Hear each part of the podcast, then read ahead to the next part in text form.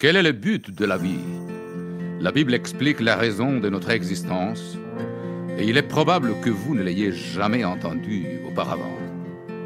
Elle démontre qu'il ne s'agit tout simplement de mener une bonne vie maintenant pour devenir comme les anges au ciel, admirant la face des dieux pour l'éternité ou pour être réincarné.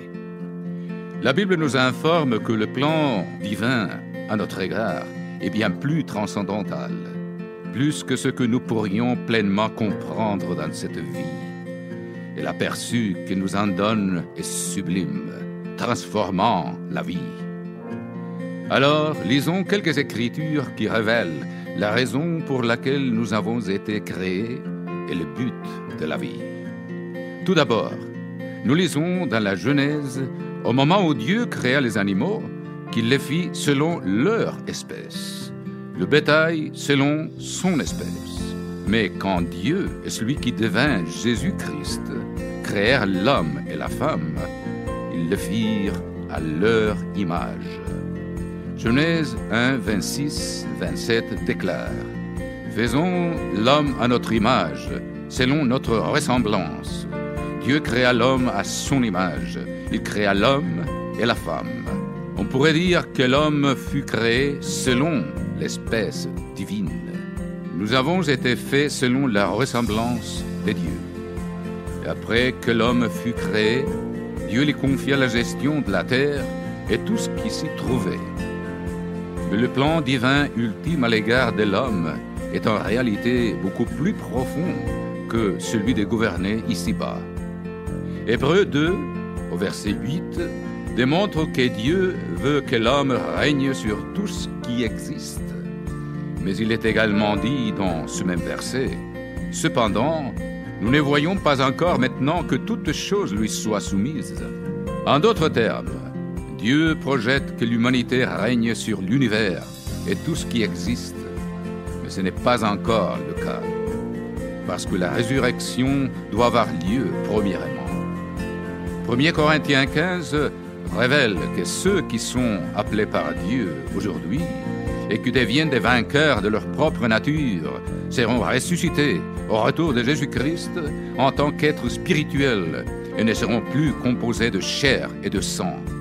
Les versets 35-38 comparent cette résurrection à la transformation d'une graine en plante. Et les versets 42 et 43 ajoutent Ainsi en est-il de la résurrection des morts. Le corps est semé corruptible, il ressuscite incorruptible. Il est semé méprisable, il ressuscite glorieux. Il est semé infirme, il ressuscite plein de force.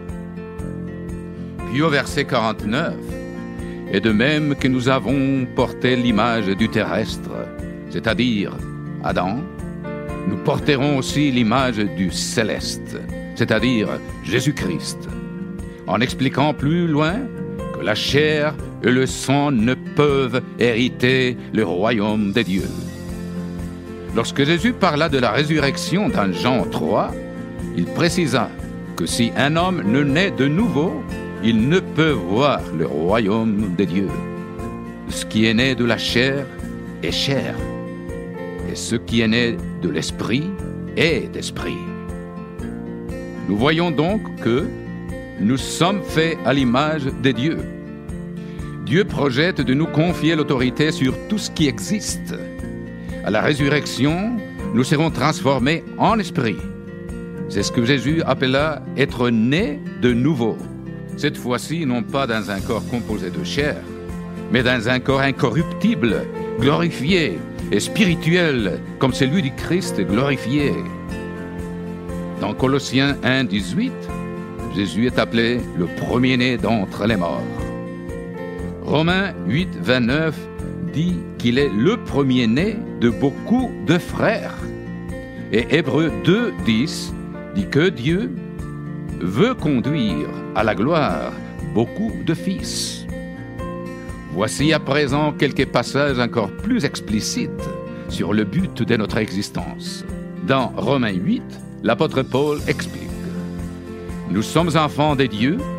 Or, si nous sommes enfants, nous sommes aussi héritiers, héritiers des dieux et co-héritiers de Christ, afin d'être glorifiés avec lui. Paul dit que les chrétiens dotés de l'Esprit des dieux sont certes des enfants engendrés des dieux dans la chair. Mais il déclare également que nous naîtrons de nouveau en tant qu'enfants spirituels et glorifiés des dieux lors de la résurrection. Paul continue en ajoutant, J'estime que les souffrances du temps présent ne sauraient être comparées à la gloire à venir qui sera révélée pour nous. Puis il montre que la création tout entière sera alors sous notre autorité, une fois transformée, comme cela est mentionné dans Hébreu 2. Les versets 19 à 21 des Romains 8 précisent que la création attend-elle avec un ardent désir la révélation des fils de Dieu, car la création sera affranchie de la servitude, de la corruption, pour avoir part à la liberté de la gloire des enfants de Dieu. Reportons-nous à la première épître des Jean, chapitre 3, verset 2. Bien-aimés, nous sommes maintenant enfants de Dieu, et ce que nous serons n'a pas encore été manifesté. Mais nous savons que lorsqu'il paraîtra, nous serons semblables à lui, parce que nous le verrons tel qu'il est. La Bible déclare que chaque être humain est fait à l'image des dieux, avec la possibilité de naître de nouveau dans un corps spirituel, immortel, incorruptible et glorifié, en tant que frère et sœur de Jésus-Christ, et fils et fille à part entière des dieux le Père, pour vivre éternellement comme membre de la famille divine. Les animaux ont été créés selon leur propre espèce et nous avons été créés selon l'espèce des dieux, pour finalement recevoir la vie éternelle en tant que membres de la famille divine. Apocalypse 21.7 rappelle que celui qui vaincra héritera toutes choses, c'est-à-dire l'univers. Je serai son Dieu et il sera mon fils. Cet avenir devient possible en nous repentant du péché en acceptant dès à présent le sang de Jésus-Christ qui couvre nos péchés et en mettant en pratique la parole divine.